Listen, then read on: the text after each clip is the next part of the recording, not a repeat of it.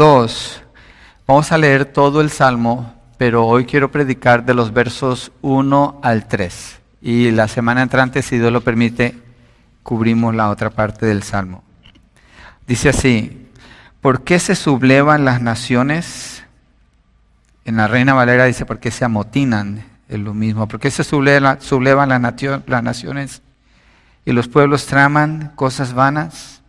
Se levantan los reyes de la tierra y los gobernantes traman unidos contra el Señor y contra su ungido, diciendo, rompamos sus cadenas y echemos de nosotros sus cuerdas. El que se sienta como rey en los cielos se ríe, el Señor se burla de ellos. Luego les hablará en su ira y en su furor los aterrará, diciendo, pero yo mismo he consagrado a mi rey sobre Sión, mi santo monte. Ciertamente anunciaré el decreto del Señor que me dijo, mi hijo eres tú, yo te he engendrado hoy, pídeme y te daré las naciones como herencia tuya y como posesión tuya a los confines de la tierra. Tú los quebrantarás con vara de hierro, los desmenuzarás como vaso de alfarero. Ahora pues, oh reyes, muestren discernimiento, reciban amonestación, oh jueces de la tierra, adoren al Señor con reverencia y alégrense con temblor, honren al Hijo para que no se enoje y perezcan en el camino, pues puede inflamarse de repente su ira. Cuán bienaventurados son todos los que en Él se refugian. Padre, te pedimos ayuda para entender este texto, para comprender lo que dice aquí la porción que vamos a estudiar en los versos 1 al 3. Como aplica a nosotros el día de hoy, ¿Qué hacemos con esta verdad, Señor? ¿Cómo mostramos obediencia y mayor confianza en ti? En el nombre de Jesucristo. Amén y amén. Ah, por favor, si hay copias extras, creo que Ramón no tiene copia, ¿cierto? ¿No, te, no le una copia? ¿Alguien le ayuda a Ramón y a su hijo? Si puede tener una copia de la predicación, les agradezco para que ellos puedan seguir allí el mensaje. Entonces, eh, eh, este salmo, Salmo 2, es considerado como parte de la introducción del Salterio. Salterio es el nombre que se le da a todo el libro de los Salmos, que son 150 capítulos. Y antes parece que el Salmo 1 y el Salmo 2 eran una sola unidad. Digo antes porque hay parte del proceso en cómo se pone junta la Biblia que ha tenido algunos cambios en el libro de Proverbios y en el libro de Salmos. Y es ok, ah, no, no varía la inspiración del Señor. Y lo que podemos ver, eh, y la manera como se estudia esto, el Salmo 1, si se fijan, es un estudio, una muestra del corazón individual. Bienaventurado el varón que no anduvo en consejos malos.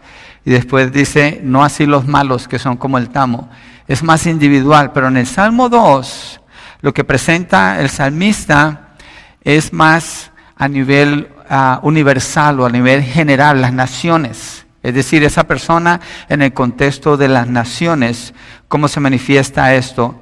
Y hace un contraste aquí en este Salmo 2, donde expone la rebelión universal contra Dios, el corazón del hombre a nivel de las naciones y gobiernos y el odio de la humanidad contra el Hijo de Dios. Pero hay algo bien interesante en este salmo. Si Dios quiere, la semana entrante lo vemos. Si usted presta atención, este, este salmo muestra mucha misericordia. Parece que el enfoque es juicio, pero hay una porción donde encontramos la misericordia del Señor con la advertencia que Él presenta allí. Pero nos vamos a enfocar hoy en lo que las naciones hacen. El punto número uno, las naciones traman cosas vanas. Las naciones traman cosas vanas. Mire, antes de, meternos al tema, lo que debe producir este mensaje en nosotros es una mayor confianza en Dios y una mayor desconfianza en los sistemas del mundo. Debe de producir eso por la evidencia que encontramos aquí. Eso debe ayudarnos. Eso debe ayudarnos a tener paz en nuestros corazones, a tener seguridad, a creer y anunciar las promesas del Señor. Entonces, el verso 1 dice, ¿por qué se sublevan las naciones y los pueblos traman cosas vanas? Es una pregunta la que está haciendo él aquí. Entonces, lo que muestra el escritor del Salmo 2, que después vamos a ver que en Hechos, esto debía haberlo dicho en la introducción, pero en Hechos Los creyentes le atribuyen este salmo al rey David, aunque aquí aparece como un salmo anónimo, pero en hechos ellos le atribuyen el salmo al rey David. Entonces, aquí está asombrado por el rechazo sin sentido que las naciones tienen ante el reinado de Dios y su rey. Y hay una, ah, un sentido de profunda turbulencia en estas palabras, cuando hace la pregunta, ¿por qué se sublevan?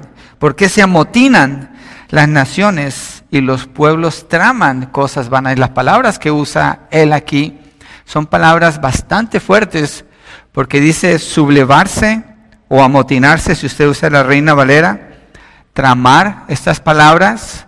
Sublevarse es conspirar. Sublevarse es comportarse violentamente como si se estuviera en un estado de gran ira. Y las naciones, dice él aquí, se sublevan. Y lo que muestra es que hay un sentido de unidad entre las naciones en la tierra. Dice, los pueblos traman cosas vanas. Tramar se parece al término meditar pero meditar o planear o revisar o mirar una y otra vez con la intención de planear algo en un sentido de traición o de enemistad contra el Señor. Eh, un ejemplo de esto en Hechos 9:24, no voy a ir aquí, pero los judíos están tramando algo contra el apóstol Pablo, lo quieren matar, le han tendido una trampa. Entonces las tramas, eso es lo que llevan. Entonces lo que dice es que los pueblos traman y hace el énfasis en la unidad. Los pueblos, las naciones se sublevan, los pueblos traman. Está hablando en plural, dice todos. Está hablando en general todos, eso es lo que hacen. Y se hace la pregunta, ¿por qué se sublevan las naciones y los pueblos traman cosas vanas?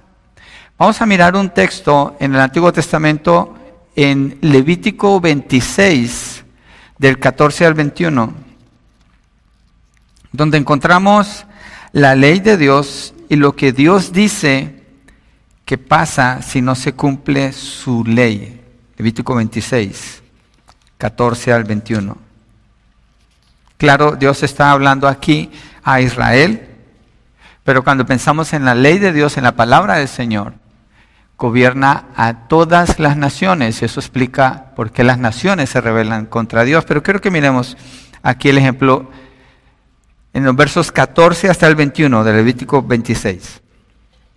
Levítico contiene la ley que Dios le da a Israel. Dice, pero si ustedes no me obedecen, ¿quién está hablando? Dios. ¿Y a quién le está hablando? A Israel. Y lo vamos a tomar partiendo de Israel, pero la ley de Dios aplica para toda la humanidad, no importa lo que la persona diga que cree. Pero ustedes, pero si ustedes no me obedecen y no ponen por obra todos estos mandamientos, si desprecian mis estatutos y si su alma aborrece mis ordenanzas para no poner por obra todos mis mandamientos, quebrantando así mi pacto, yo por mi parte les haré esto. Pondré sobre ustedes terror repentino, tisis y fiebre que consuman los ojos y hagan desfallecer el alma. En vano sembrarán su semilla, pues sus enemigos la comerán. Fijaré mi rostro contra ustedes para que sean derrotados delante de sus enemigos, los que los aborrecen y los, y los dominarán, y ustedes huirán sin que nadie los persiga. Dios les está diciendo, si ustedes escogen no obedecer mi ley, mis mandamientos, yo estoy contra ustedes, le está diciendo Israel. Y verso 18, y si aún con todas estas cosas no me obedecen, entonces los castigaré siete veces más por sus pecados. También quebrantaré el orgullo de su poderío y haré sus cielos como hierro, su tierra como bronce. Eh, está hablando de sequías aquí. Y sus fuerzas se consumirán en vano porque su tierra no dará su producto y los árboles de la tierra no darán su fruto. Mire el verso 21, la palabra que está usando él aquí. Si proceden con hostilidad contra mí y no quieren obedecerme, aumentaré la plaga sobre ustedes siete veces conforme a sus pecados.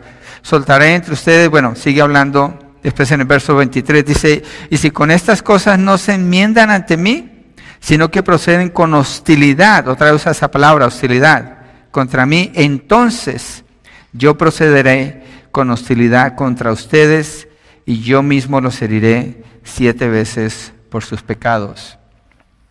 Y sigue hablando que va a traer pestilencia. En el verso 27 vuelve a usar la palabra hostilidad. Si a pesar de todo esto no me obedecen, sino que proceden con hostilidad contra mí, entonces yo procederé con ira y hostilidad contra ustedes. Entonces, la pregunta que está haciendo el salmista es, ¿por qué se sublevan las naciones? ¿Y por qué traman cosas vanas? Y más adelante, como leímos, esto lo están tramando contra Dios. Y la explicación tiene que ver por la ley de Dios.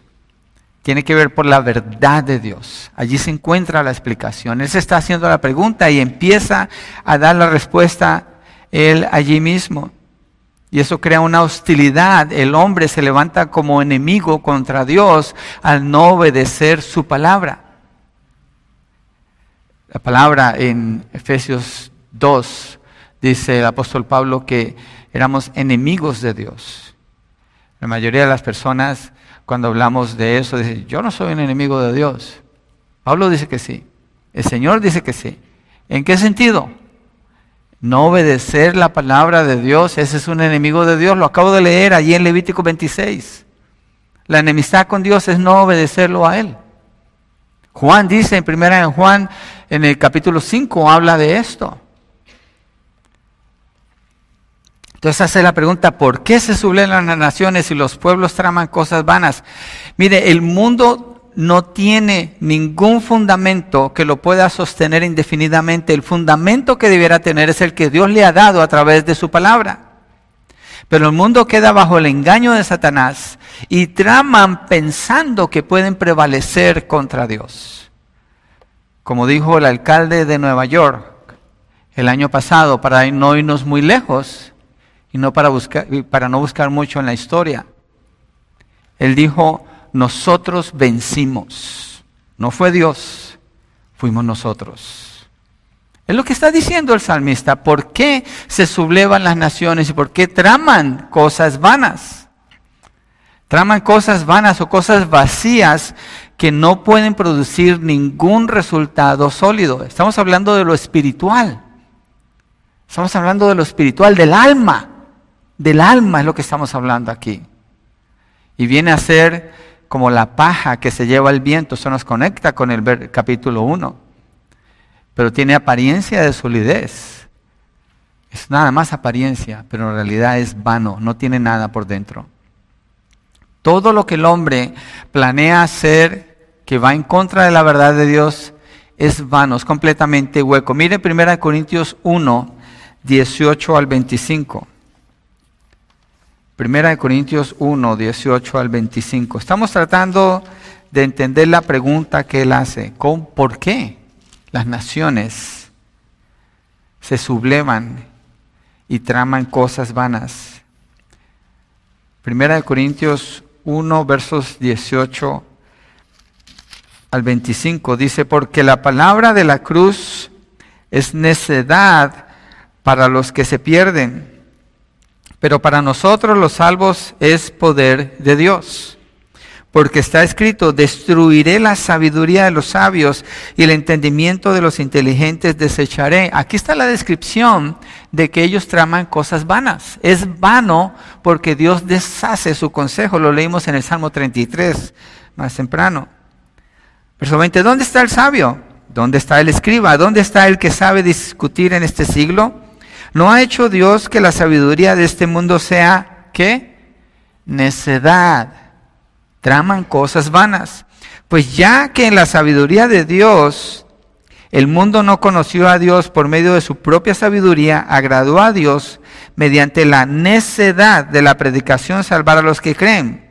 Porque en verdad los judíos piden señales y los griegos buscan sabiduría, pero nosotros predicamos a Cristo crucificado, piedra de tropiezo para los judíos y necedad para los gentiles.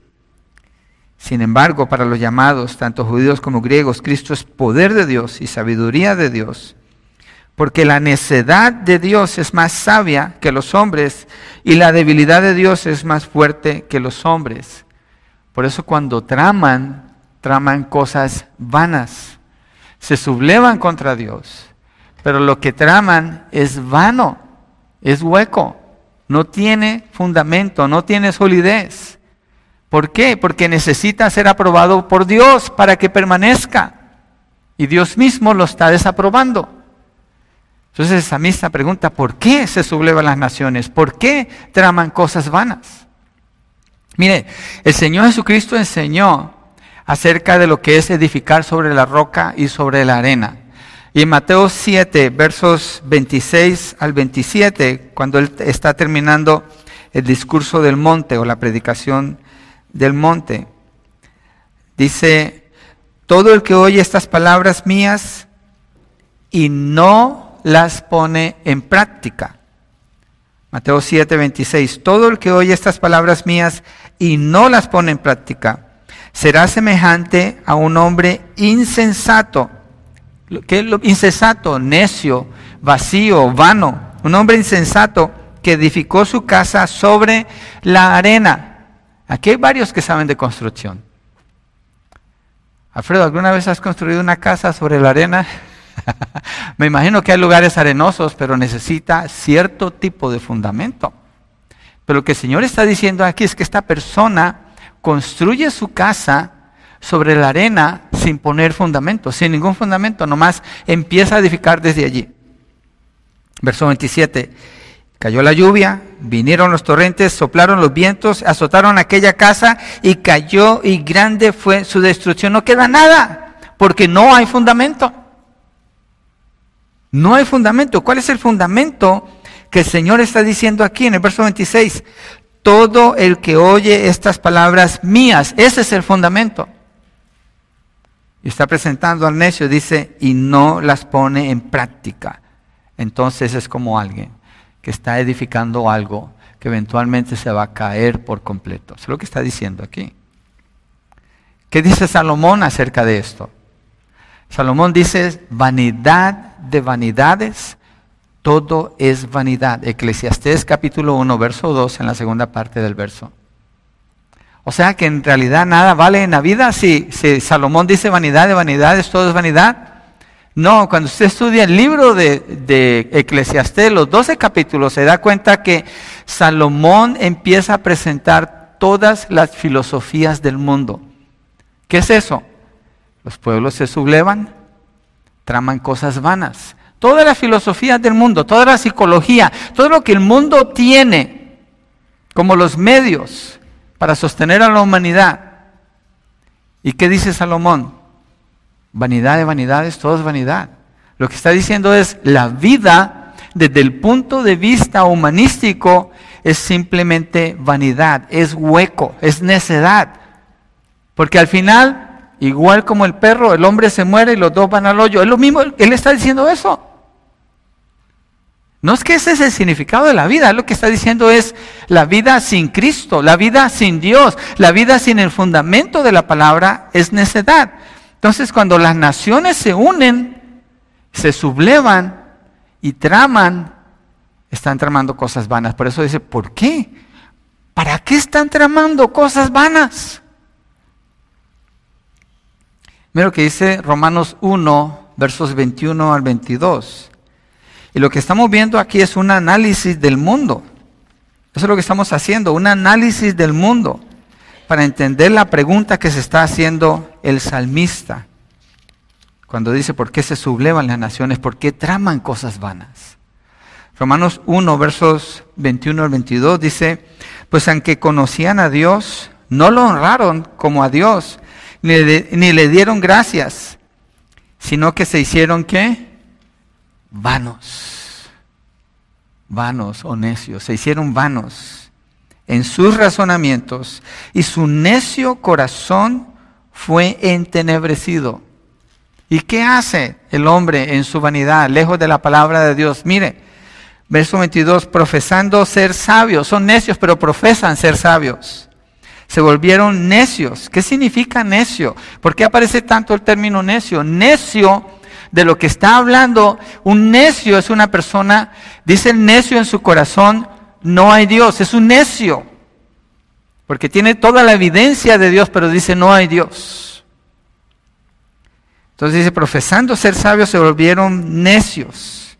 Y sigue hablando Pablo de lo que sigue es una espiral de pecado y de pecado y de pecado y de maldad. Entonces las naciones traman cosas vanas. Pensemos en una aplicación para nosotros aquí. Nosotros tenemos que pensar, tenemos que planificar, tenemos que revisar nuestras vidas, tenemos que hacer calendarios y decidir qué vamos a hacer. Tenemos situaciones en la vida que necesitamos confrontar y tomar decisiones qué vamos a hacer. ¿En base a qué tomamos las decisiones? No somos de las naciones como describe el Salmo.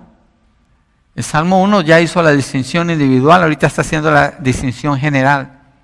Entonces, ¿de dónde estamos escuchando y aprendiendo para nosotros tomar decisiones? Del mundo que viene, necedad del mundo, de las filosofías, de la psicología, ¿qué viene? Necedad. ¿Por qué? Porque es el pensamiento, el razonamiento del hombre, un razonamiento necio, que proclama sabiduría.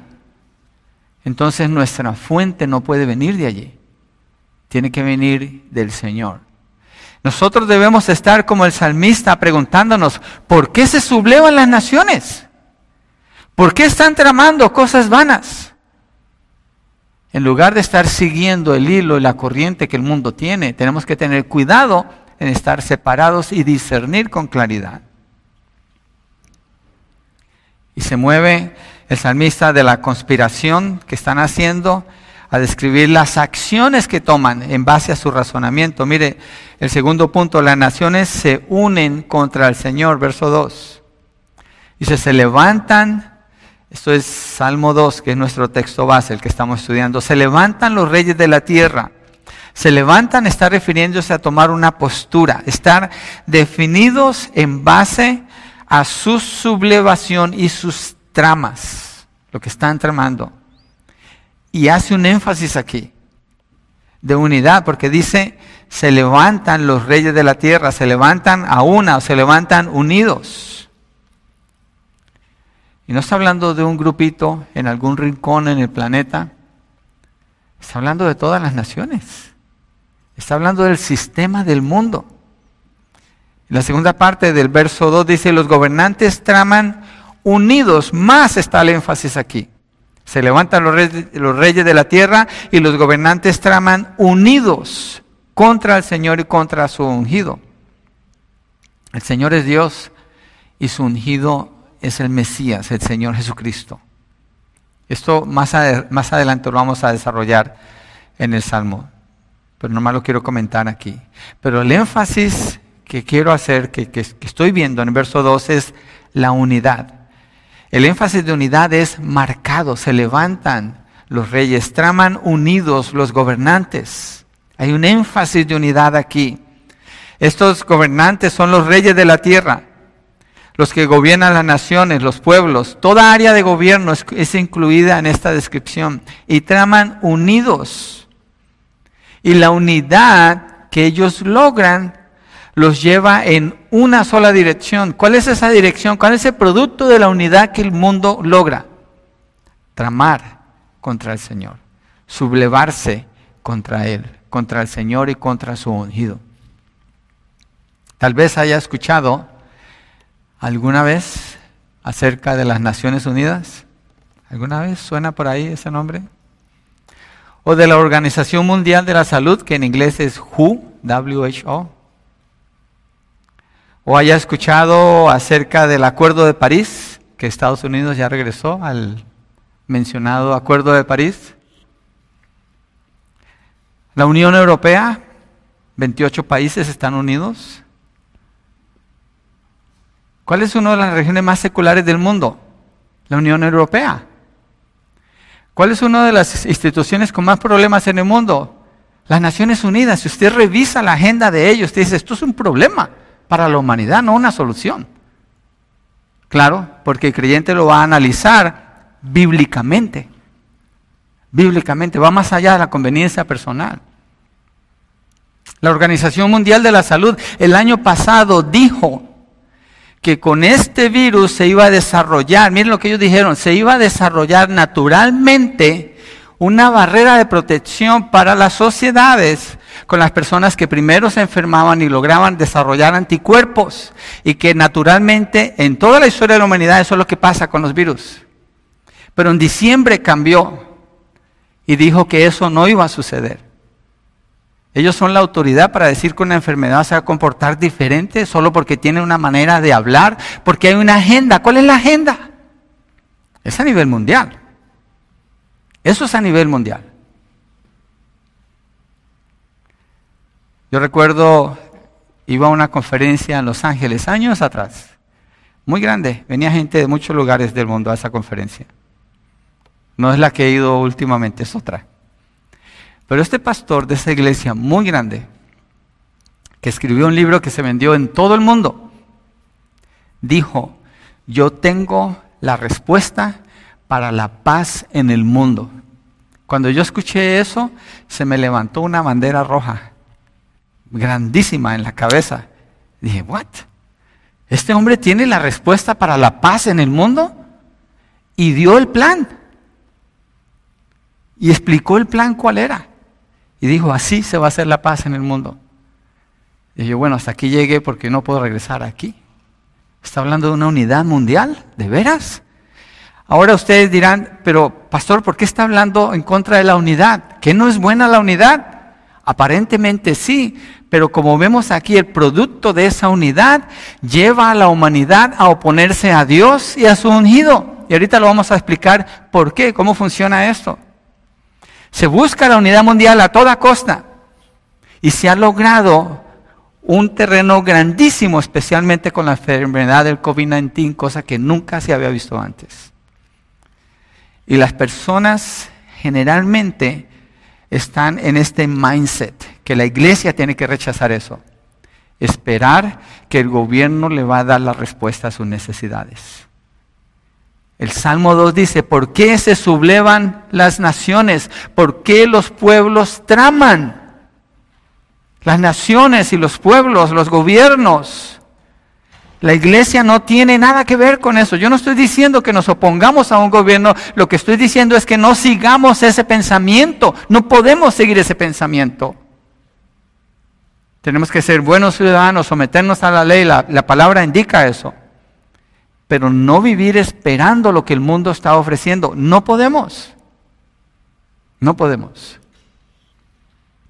La agenda de los gobiernos y sus gobernantes solo se conduce en una sola dirección. Y este salmo de manera profética nos lo está dejando ver. Miren, el antiguo, en, en la historia antigua está el imperio egipcio. ¿Qué trató de hacer Egipto con el pueblo de Israel? Mataban a los bebés varones para eliminar la descendencia de Israel. Y Dios guardó la vida de Moisés y Moisés vino a ser quien usó para libertarlos a ellos y sacarlos de Egipto. ¿Y qué pasó con, con Egipto? ¿Qué tuvo que pasar con Egipto para que el pueblo de Dios fuera liberado? Dios destruyó el imperio más grande que había en la tierra y no quedó nada, quedó en ruinas. Egipto jamás, jamás se ha vuelto a levantar como estuvo en ese tiempo. Después vino Siria. Siria se levantó y tomó, armó un imperio y tomaron la parte norte de Israel, las diez tribus del norte.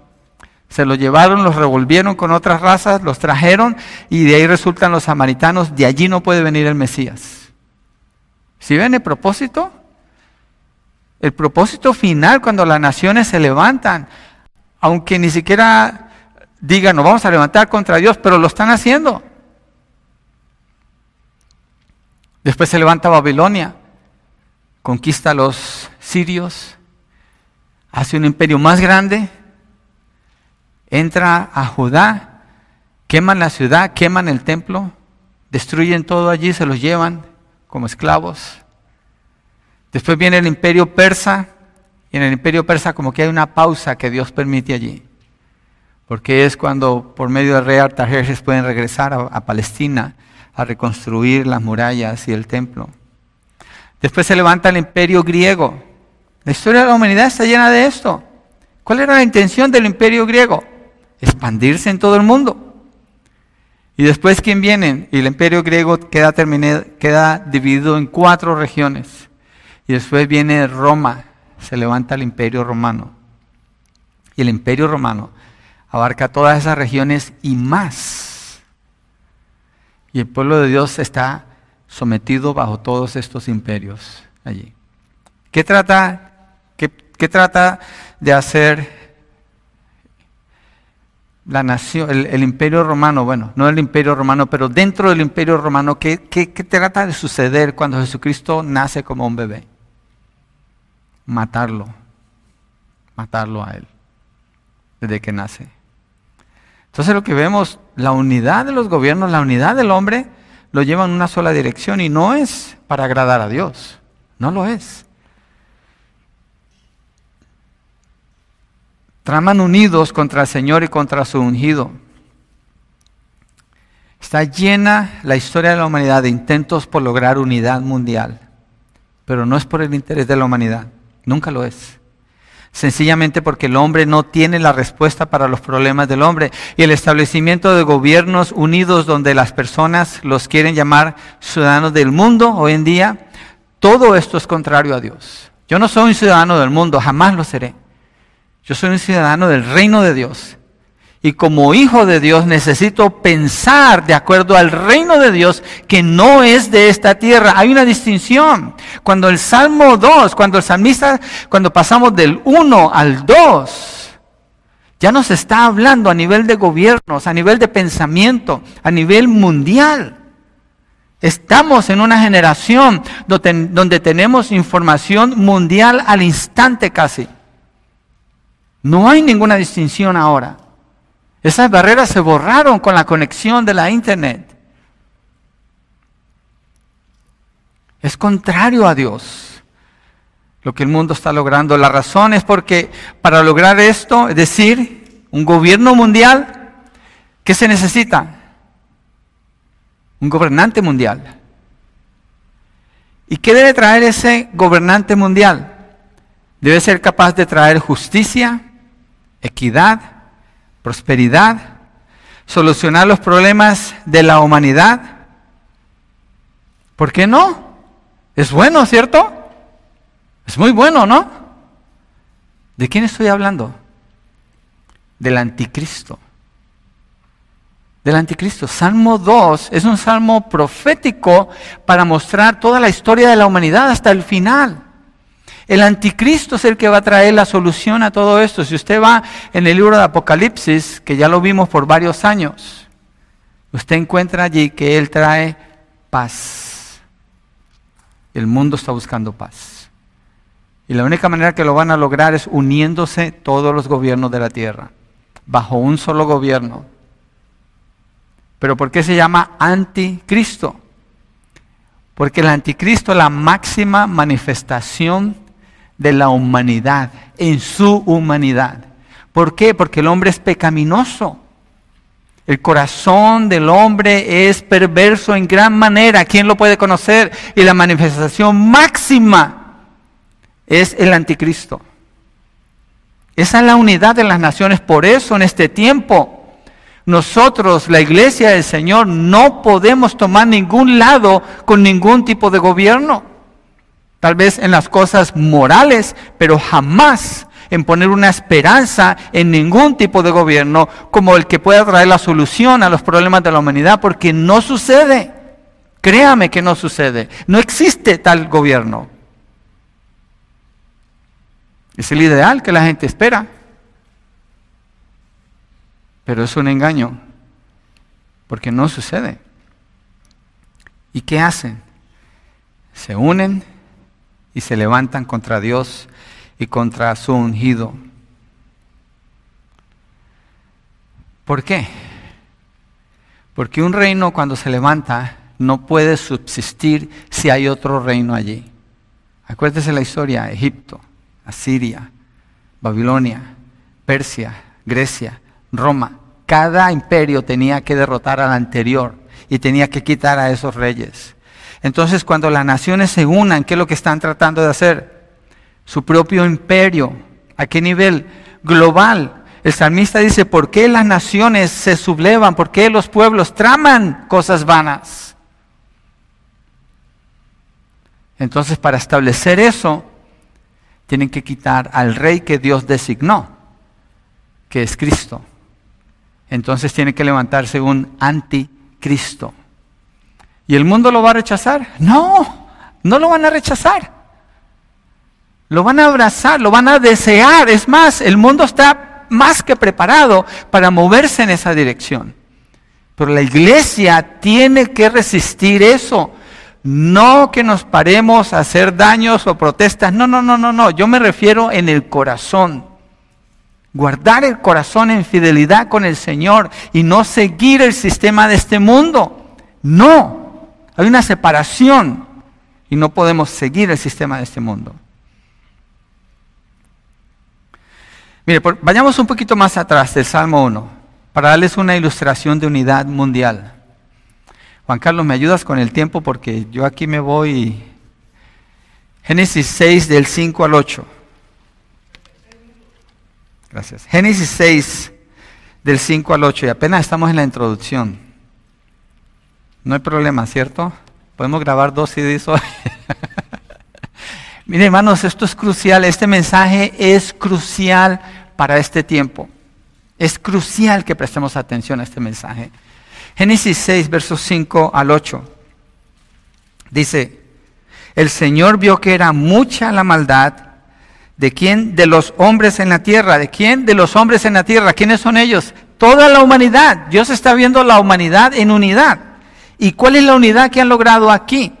Mucha maldad. Y que toda intención de los pensamientos de su corazón era solo hacer siempre el mal. Y el Señor le pesó haber hecho al hombre en la tierra y sintió tristeza en su corazón. Entonces el Señor dijo, borraré de la superficie de la tierra al hombre que he, creado, desde el hombre hasta el, el ganado, los reptiles y las aves del cielo, porque me pesa haberlos hecho. Verso 8. Aquí está la luz de esperanza y de bondad. Pero Noé halló gracia ante los ojos del Señor. Había alguien que sí obedecía a Dios. ¿Qué hizo Dios? Si usted sigue la narrativa aquí, Dios mandó el diluvio. ¿Cuántas personas habían en la tierra cuando Dios mandó el diluvio? Billones de personas. ¿Cuánto tiempo vivían estas personas? ¿900 años? ¿800 años? ¿Qué tipo de tecnología tenían ellos? ¿Qué tipo de avance, de conocimiento tenía? ¿Qué, imagínense una persona que vive 800 años, el tipo de conocimiento que puede adquirir, la habilidad que puede tener, los recursos que ellos tenían, porque la tierra era diferente lo que Dios destruyó en la tierra no era un pueblillo por allá, no era un, un, rinconcito, un montoncito de gente. La tierra estaba llena. Y Dios los mató a todos. Nomás dejó ocho personas con vida en el arca de Noé. Y volvió a empezar con ellos. Ocho personas. Entonces la unidad en ese tiempo que causó destrucción, porque los pecados eran tan atroces que Dios no lo soportó y lo destruyó, pero en su bondad conservó una familia para traer esperanza a cuando se llenara de nuevo la tierra y desde Noé se llenó otra vez la tierra. Miremos otra unidad mundial, Génesis 11. Génesis capítulo 11. Tenga cuidado, yo no vivo con ustedes en sus casas, pero tenga cuidado los que viven de los noticieros, tengan cuidado. Esa es la ventana del mundo donde ustedes le están metiendo en su cabeza la información de las naciones, la información de los pueblos. Usted la está recibiendo por allí. Si usted hace eso, tenga cuidado que usted se llena más de la palabra de Dios para que pueda discernir y no deje que su mente se incline a esas cosas. Génesis 11, versos 1 al 9. Toda la tierra, una pausa aquí, voy a repetir, ¿cuánto de la tierra? Toda la tierra hablaba la misma lengua y las mismas palabras. ¿En qué condición nos encontramos ahora? ¿Hablamos la misma lengua? No, pero mire, yo nomás saco mi, traslado, mi, traductor, Puedo hablar en español y sale en francés, sale en alemán, sale en portugués, en el idioma que yo quiera. En realidad, si hablamos el mismo idioma. En realidad yo puedo tener conexión con una persona al otro lado del mundo que no habla español y escribir en español y sale traducido a lo que la persona va a entender, sin ningún problema. En los avances que tenemos es, maravilloso si se usa bien. Tenemos esa unidad. ¿Es pecado tener conexión con alguien que no habla nuestro idioma? Pues no, yo no estoy hablando de eso. Lo que estoy hablando es qué produce cuando las naciones se unen. Mire, Génesis 11, toda la tierra hablaba la misma lengua, las mismas palabras. Según iban hacia el oriente, hallaron una llanura en la tierra de Sinar y se establecieron allí y se dijeron unos a otros, unidad. Vamos, fabriquemos ladrillos y cosámoslo bien. Y usaron el ladrillo en lugar de piedra y asfalto, en lugar de mezcla. Luego dijeron, vamos, edifiquemos, vamos, edifiquemos, aquí hay unidad, una, una ciudad y una torre cuya cúspide llegue hasta los cielos. ¿A qué los lleva la unidad? Quieren llegar hasta los cielos, pero no dice que ellos quieren llegar a Dios. Quieren llegar hasta los cielos y hagámonos un nombre famoso para que no seamos dispersados sobre la superficie de toda la tierra. Eso se llama los sigurats cuando usted estudia. ¿De qué se trata esto de Babilonia? Torres altísimas para querer llegar a los cielos sin necesidad de Dios. Cuando las naciones se unen, se levantan contra Dios, se sublevan y traman. Verso 5. Pero el Señor descendió para ver la ciudad y la torre que habían edificado los hijos de los hombres. Y dijo el Señor, son un solo pueblo, Dios reconoce la unidad. Y todos ellos tienen la misma lengua. Esto es lo que han comenzado a hacer y ahora nada de lo que, que se propongan hacer les será imposible. Vamos, está hablando en plural, bajemos, plural, confundamos allí su lengua el Padre, el Hijo el Espíritu Santo. Dios en tres personas está hablando aquí. Para que ninguno entienda el lenguaje del otro, allí nacen los idiomas en la tierra. Antes se hablaba un solo idioma, aquí nacieron los idiomas. Así el Señor los dispersó desde allí sobre la superficie de toda la tierra y dejaron de edificar la ciudad. Por eso la ciudad fue llamada Babel, porque allí el Señor confundió la lengua de toda la tierra y de allí el Señor los dispersó sobre la superficie de toda la tierra. ¿Por qué hace Dios eso? Cuando Dios rompe esa unidad, le permite a la humanidad el no ser destruidos. Que haya naciones con fronteras, yo veo aquí que es de Dios. Yo veo aquí que esto es de Dios porque protege a la humanidad de ser destruida, los protege. Cuando uno lee en Apocalipsis, las personas que el Señor redimió, dijo que los redimió de todo pueblo, lengua y nación, hace la distinción marcada al Señor. Hace una distinción marcada a Él allí, porque así lo diseñó Él.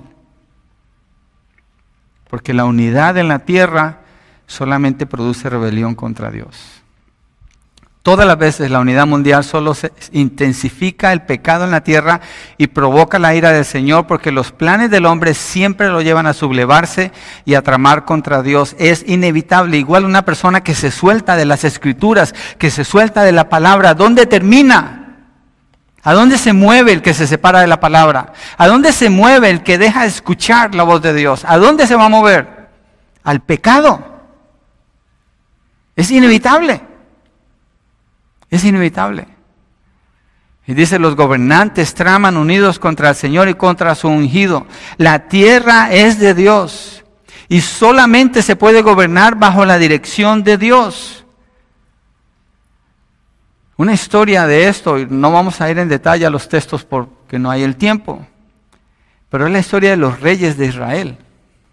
Usted lee, lee crónicas, primera de crónicas, segunda de crónicas, bueno, empieza con Primera de Samuel, Segunda de Samuel, Primera de Reyes, Segunda de Reyes, Primera de Crónicas y Segunda de Crónicas. Todo eso se consideraban como grupos de uno. Y ahí está la, la historia de los reyes.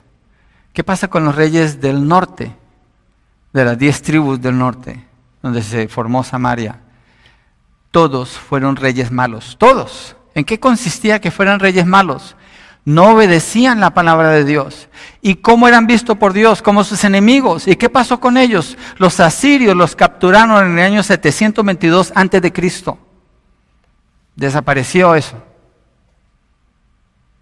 Y en el sur, que quedan Judá y Benjamín, hay reyes buenos y hay reyes malos. Hay una combinación. Reyes buenos y reyes malos, y los reyes malos que hacen provocan la ira de Dios. ¿Por qué? Porque se apartan de la palabra, las ordenanzas, no las consideran, terminan idólatras. Eso es enemistad contra Dios cuando Dios no es adorado. Y en el año 586 antes de Cristo es cuando entra Babilonia y destruye la ciudad de Jerusalén, las murallas, el templo, se llevan todo. Todo queda destruido. Entonces, lo que produce cuando Dios no es honrado es destrucción, maldición, sufrimiento, muerte. Pero cuando obedecen al Señor, causa prosperidad, paz, abundancia en la nación.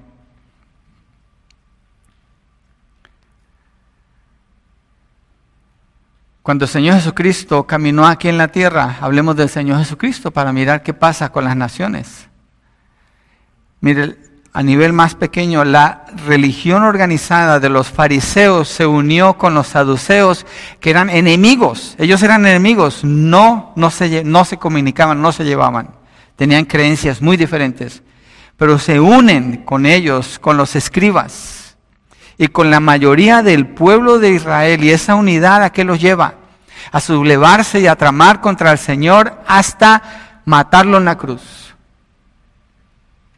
fue la máxima expresión de la unidad de los gobernantes, no solo en Israel, sino también de parte de los romanos, porque Pilato participa en eso. Tenían la autoridad para ser diferente. Pero miremos un ejemplo del uso de este Salmo 2 en el Nuevo Testamento, en Hechos 4, 23 al 28. Porque hasta ahorita se ve un panorama oscuro en el mundo. La Biblia así lo, lo traza, no yo. Esto no es mi opinión, esto es lo que Dios dice. Pero mire Hechos 4, 23 al 28, donde vemos lo que hacen los gobernantes, pero ¿quién es el que está viendo todo? Es Dios. Finalmente el que está viendo todo es Dios.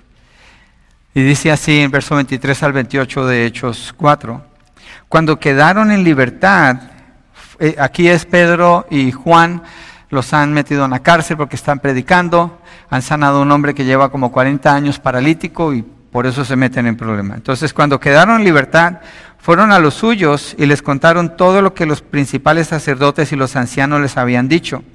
Al oír ellos esto, unánimes, alzaron la voz a Dios y dijeron, oh Señor, tú eres el que hiciste el cielo y la tierra. ¿Qué es lo que primero declaran? La soberanía de Dios, estos son creyentes.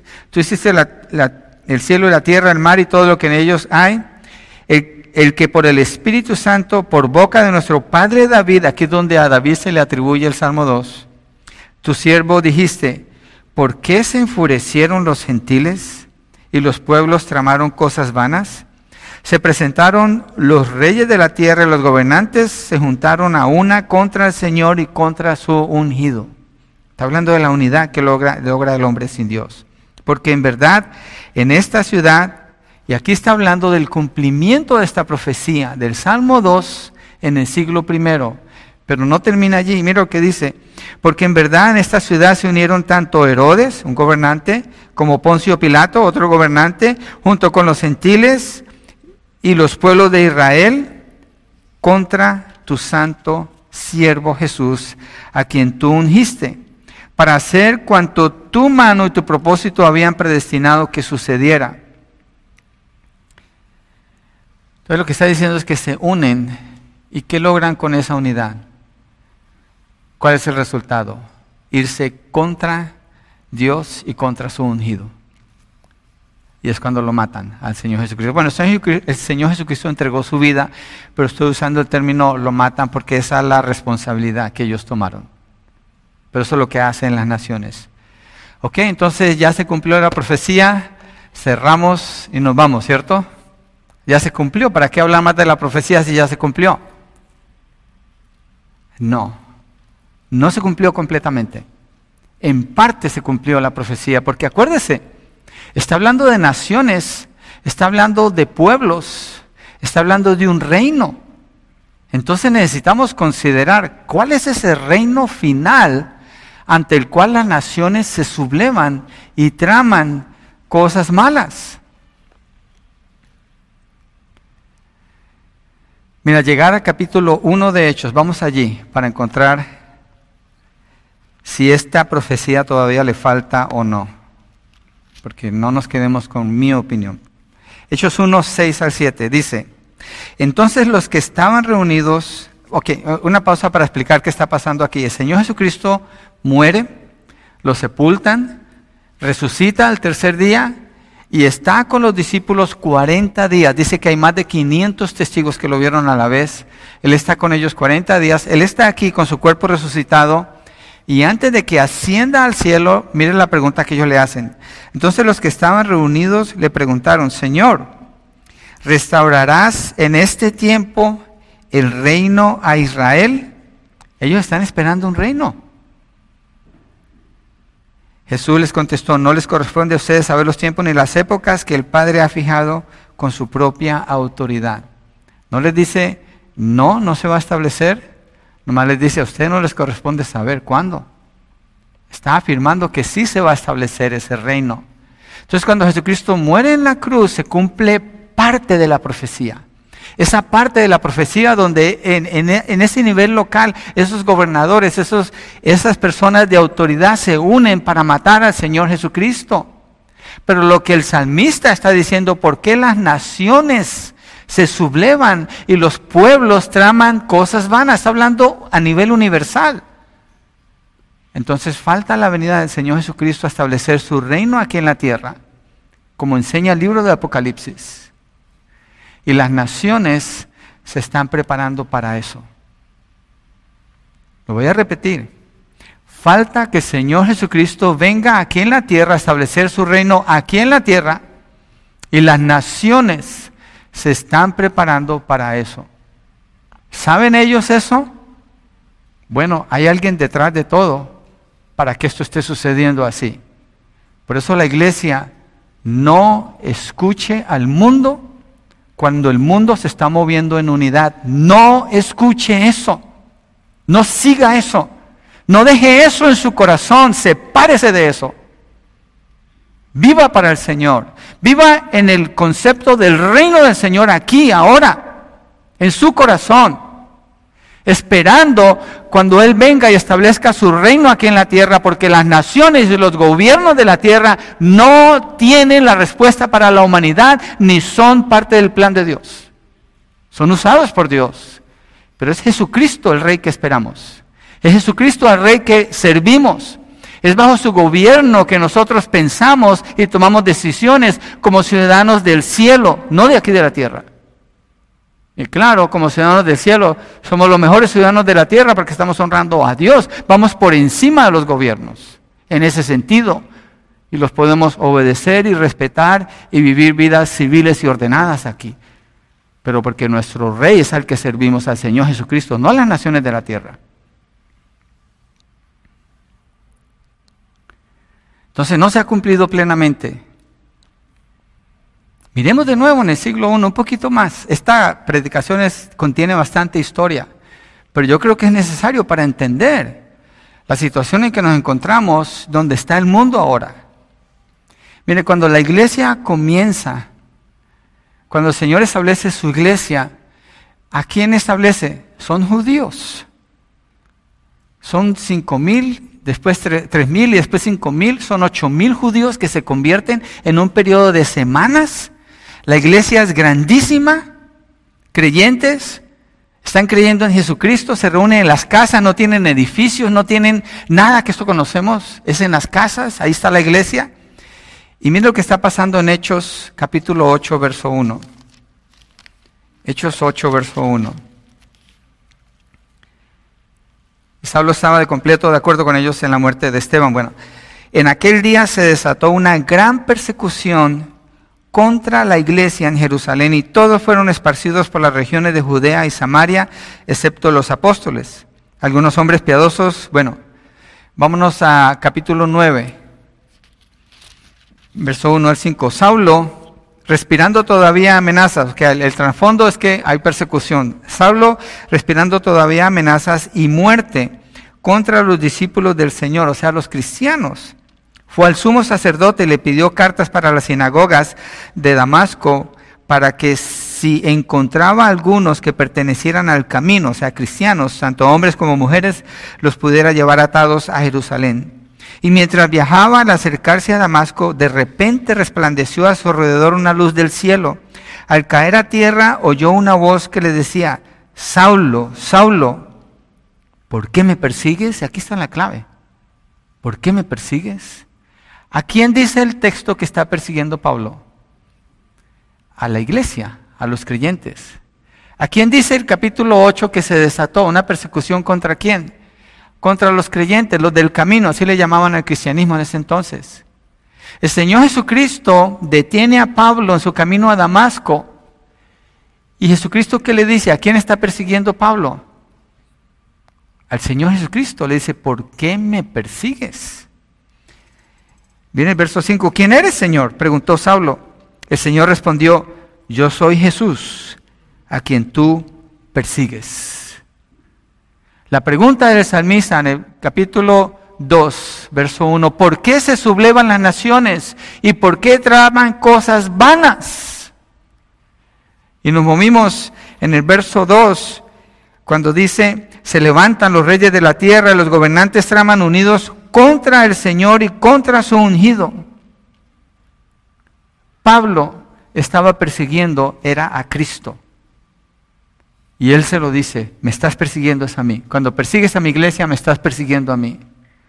Cuando las naciones se unen a hacer lo que hacen, la iglesia es la que menos espacio tienen en medio de todo eso.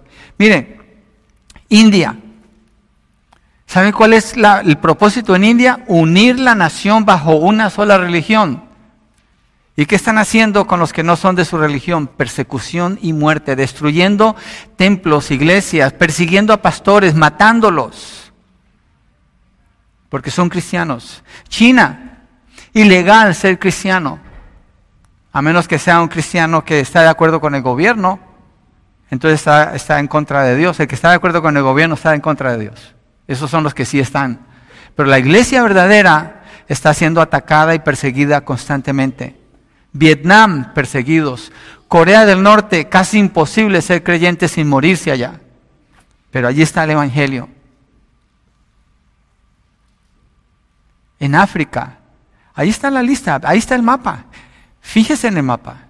Mire la cantidad de naciones donde hay persecución. Y créame, no se está reduciendo.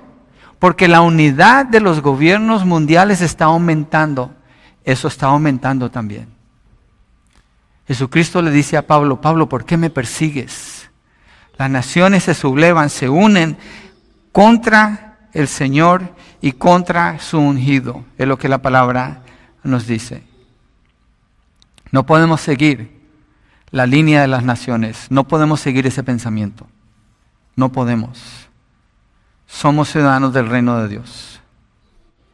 Tercero, las naciones quieren romper sus cadenas, verso 3. Los gobernantes traman unidos contra el Señor y contra su ungido, diciendo, verso 3, rompamos sus cadenas y echemos de nosotros sus cuerdas. Eso nos llevaría a Levítico 26, 14 al 21, pero no lo vamos a leer otra vez. En Mateo 5, 17 al 20, el Señor Jesucristo está hablando de la ley y mire lo que Él dice.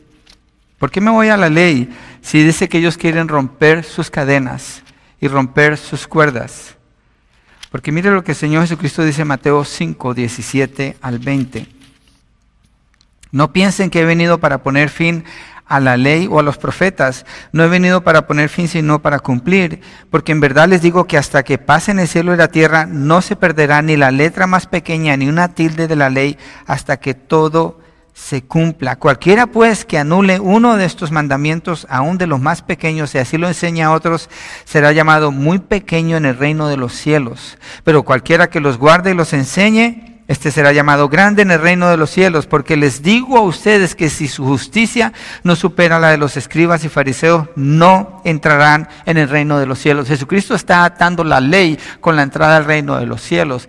Él cumplió la ley, entonces el que cree en Él queda librado de la ley y puede entrar al reino de los cielos, pero vive bajo esa ley, obedeciéndola de corazón, no para ganar la salvación, pero porque ahora está en Cristo y la puede obedecer porque tiene ese poder. ¿Qué tiene que ver esto? Con el Salmo 2, donde estamos mirando, que dice que las naciones dicen, rompamos sus cadenas y echemos de nosotros sus cuerdas. Para el mundo, la ley de Dios son esas cadenas y esas cuerdas. ¿Qué dice el mundo acerca de la moralidad, de lo que es justo, de la honestidad? Lo ve como cadenas. Yo vivo como yo quiero. Sigo mi propio gusto. Busco las cosas que yo anhelo. Mis sueños es lo que prevalece. La dirección de mi vida la establezco yo. Eso es rechazar la ley de Dios. Y el que quiere vivir así, ve la ley de Dios como cadenas.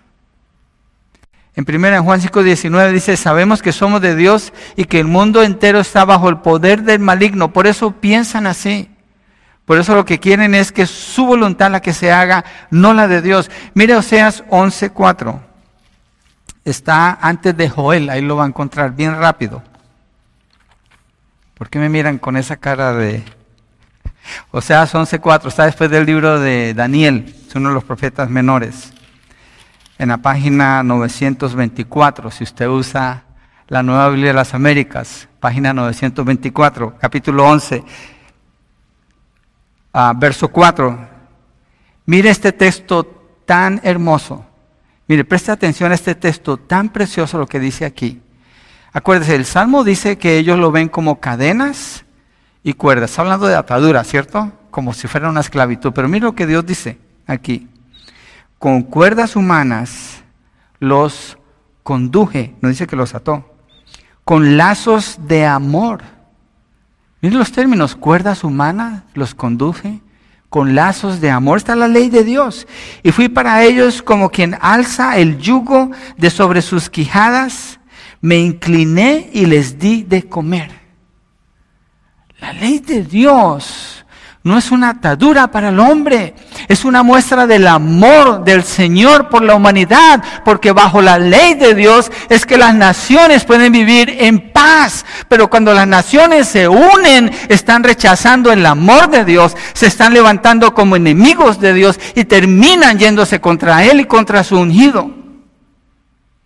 Eso es lo que sucede y eso es lo que está pasando en el mundo. Esa es la unidad que se está logrando en el mundo. Dios no dio su ley como una cadena, sino como una muestra de amor. Piensen en una ilustración rápido porque el tiempo ya, ya avanzó bastante.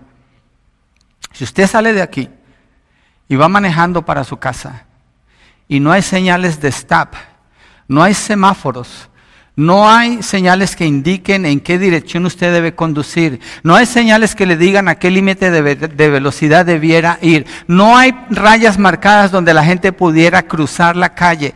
Todo está abierto. Como usted quiera manejar, ¿cuántos de nosotros llegamos con vida a nuestras casas el día de hoy?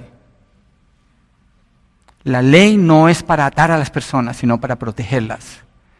Y estoy hablando de la ley de Dios y esas leyes que nosotros vemos aquí son un reflejo, muchas de ellas, de la ley de Dios. Es amor. Lo que Dios le ha dado al mundo es su amor. Es verdad, Dios es amor. Sí es verdad. Él es amor. Pero el mundo no quiere ese amor. Ellos quieren su propio camino, su propia voluntad. Y por eso se unen y traman contra Él. Pablo habla de los gobernantes del mundo en 1 Corintios 2, 6 al 8, eso usted lo puede leer en su casa. Pero es común escuchar hoy en día el ataque contra las escrituras. Cuando sucedió lo que sucedió en el Capitolio hace poco, esos hombres se reunieron a orar para lo que iban a hacer de las elecciones y hubo una burla, una burla contra Dios en la oración que hicieron allí de convocación. Se burlaron del Señor. Es común escuchar eso. Es común. uno que fue presidente aquí usó un texto en el Senado para burlarse del Señor. Abiertamente se burlan del Señor. Se ataca la palabra del Señor. Se minimiza la palabra del Señor. El mundo se une, pero no para exaltar a Dios, sino para levantarse contra Él. Y Dios llama a las personas al arrepentimiento. Dios llama a las personas al arrepentimiento. Juan 3:16 dice, la relación de Dios con el mundo, ¿cómo es? Mire, de tal manera amó, está hablando de amor, Dios al mundo. Dios lo que ha mostrado hacia el mundo es amor, no cadenas. Libertad, no cadenas, no esclavitud. El mundo ofrece una esclavitud al pecado. El mundo ofrece una esclavitud a buscar sus propios propósitos, su propia voluntad, su propio camino, lo cual lleva a la muerte. Y Dios le está ofreciendo al mundo amor. Dios dice, de tal, de tal manera amó Dios al mundo y lo demostró que ha dado a su Hijo unigénito para que todo aquel que en él crea no se pierda, mas tenga vida eterna. Las naciones se unen, pero no para eso, para establecer su propio reino y tienen que levantarse contra el Rey y Señor del universo. La oferta de Dios es amor y libertad. Y es posible en Cristo Jesús. Es posible en Cristo Jesús. La iglesia no puede aceptar el mensaje del mundo en ningún sentido, en ninguna manera, en ninguna forma.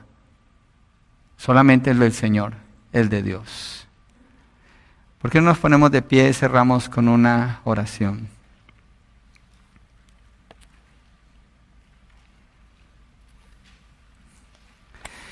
Quiere decir, de acuerdo a este salmo, que nuestra fidelidad no es a una nación en particular. El color que llevamos no es el de una bandera de una nación aquí en la tierra. No. No me tomen a mal, yo, yo sé que hay, hay, nacionalismo, es normal querer nuestro país, pero nuestra fidelidad no está allí, no está allí. Tiene que estar con la bandera del Señor, con el mensaje de salvación y de amor que Dios ofrece a través de su Hijo Jesucristo.